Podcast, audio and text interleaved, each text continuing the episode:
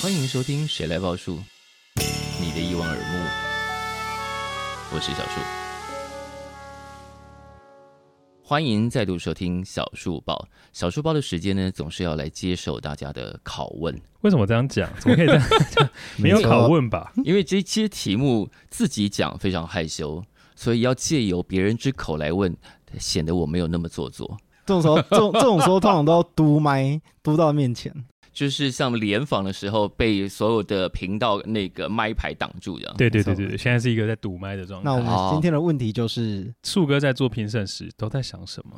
哎、欸，可是我觉得这个题目是要拆两个 part，比方说哪两个因为如果是金曲奖，它会不是那么及时啊哈。但如果像是树哥最近有去铁玫瑰啊金选奖、金选奖还有金选奖，嗯，就是这些都是现场都要评断的。是，对对，这个。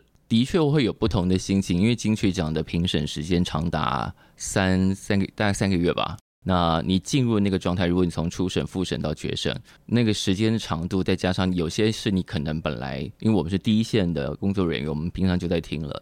那进入那个评审后台的时候，你发现哦，你可能过去一年还漏掉哪些啊？赶快补听。那那个心情的确会不一样，因为它有很多综合评比，因为你是要选出。啊、比方说最佳作词作曲专辑的这些，你会有很多不同的面向去讨论。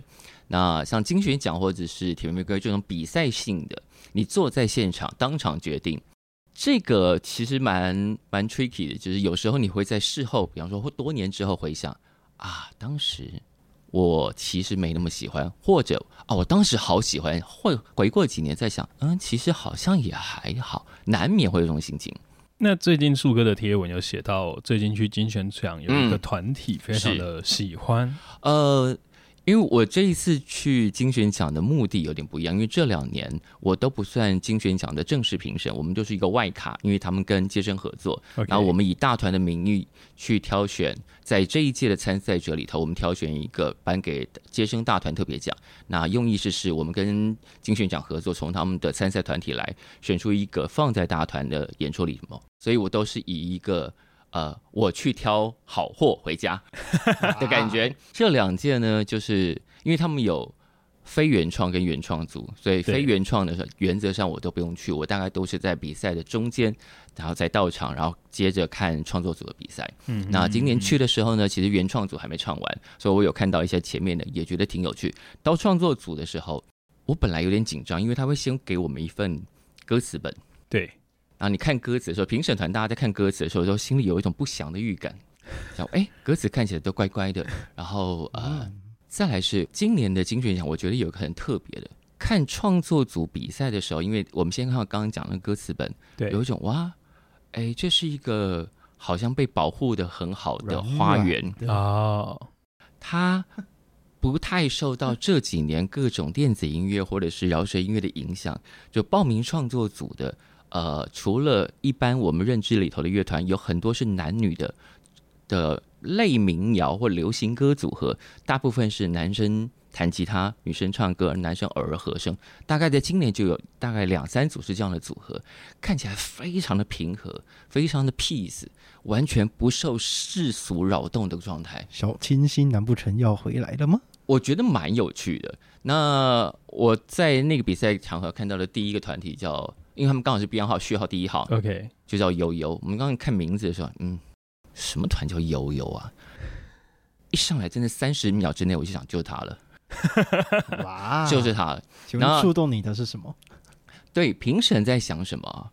呃，因为那是一个现场比赛，嗯，一下去台上五六个人，sound 非常对，你看得出来这一群人，第一团练的不错，第二彼此都知道自己在干嘛，以及。你要跟你的伙伴一起干嘛？那个密合度其实不用什么讨论，就是你听到了，就你专业知识判断，你就是可以理解这群人完全知道自己在干嘛。因为我的目的是挑一个团嘛，所以我大可以不跟本届评审团讨论讨论，就是他们他们选他们，我选我的。因为去年就那样，因为去年。呃，杰森大团特别奖跟评审团选出来的完全不一样哦，我觉得蛮，我觉得蛮有趣。好，那今年呃，就全部比赛完之后，我们到后台来讨开始讨论，然后我们就说，那小邱老师你的选择是哪一个？我说第一组。然后后来他们进入呃各个细项的讨论，哎，我选的那一组，大家也后来就顺顺带还拿到了创作大赏跟最佳编剧奖，因为其他评审也都很喜欢。哦，我说啊，这种大家同步达成的感觉真的太爽快了。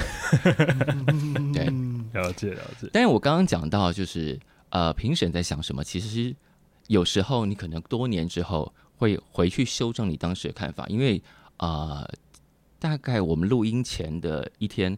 Pitchfork 发了一篇，Pitchfork 是一个美国很重要的音乐网站，嗯，然后他们通常都会给非常直接或非常犀利的评论，比方说某张专辑，他们就给三点六分或者五点零分这种等等等等的，他们要表示他的态度。对，那他在最近刊出了一篇 Rescore，就是重新给分。对，他们列了好几张，他们当年有打三点零的，现在重新修正到六点八，或者当年五点五点五的，现在变成九分。OK，也有当年九分的掉到六分。哇，就是过了也许十几二十年，编辑可能换人了，但他们现在用现在的角度、现在的美学重新检视他们当年给高分或低分的专辑，然后重新给分。我第一次看到有人这样做，我觉得蛮酷的，很厉害、很犀利的感觉。评审当然一定有他当下觉得我配合我的心情跟我当时的知识，我觉得这很好。也许事过境迁，或许我觉得更好的，或者是哎，其实也没那么好。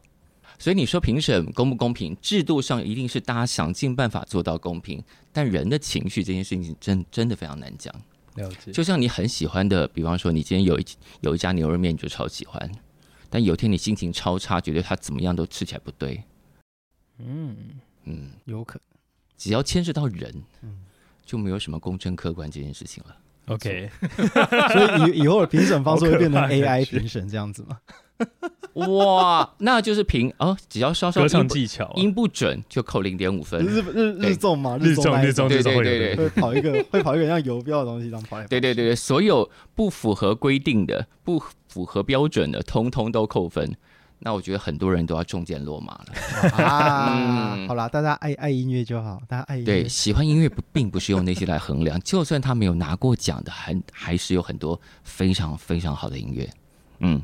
好了，那如果你对于评审在想什么这一题还有很多兴趣的话，你也可以去找找很多当过评审的那些人，他们多多少少也都会在他们的社群上发表一点意见，你也可以去找来看看哦。好了，我们下次见了，拜拜，拜。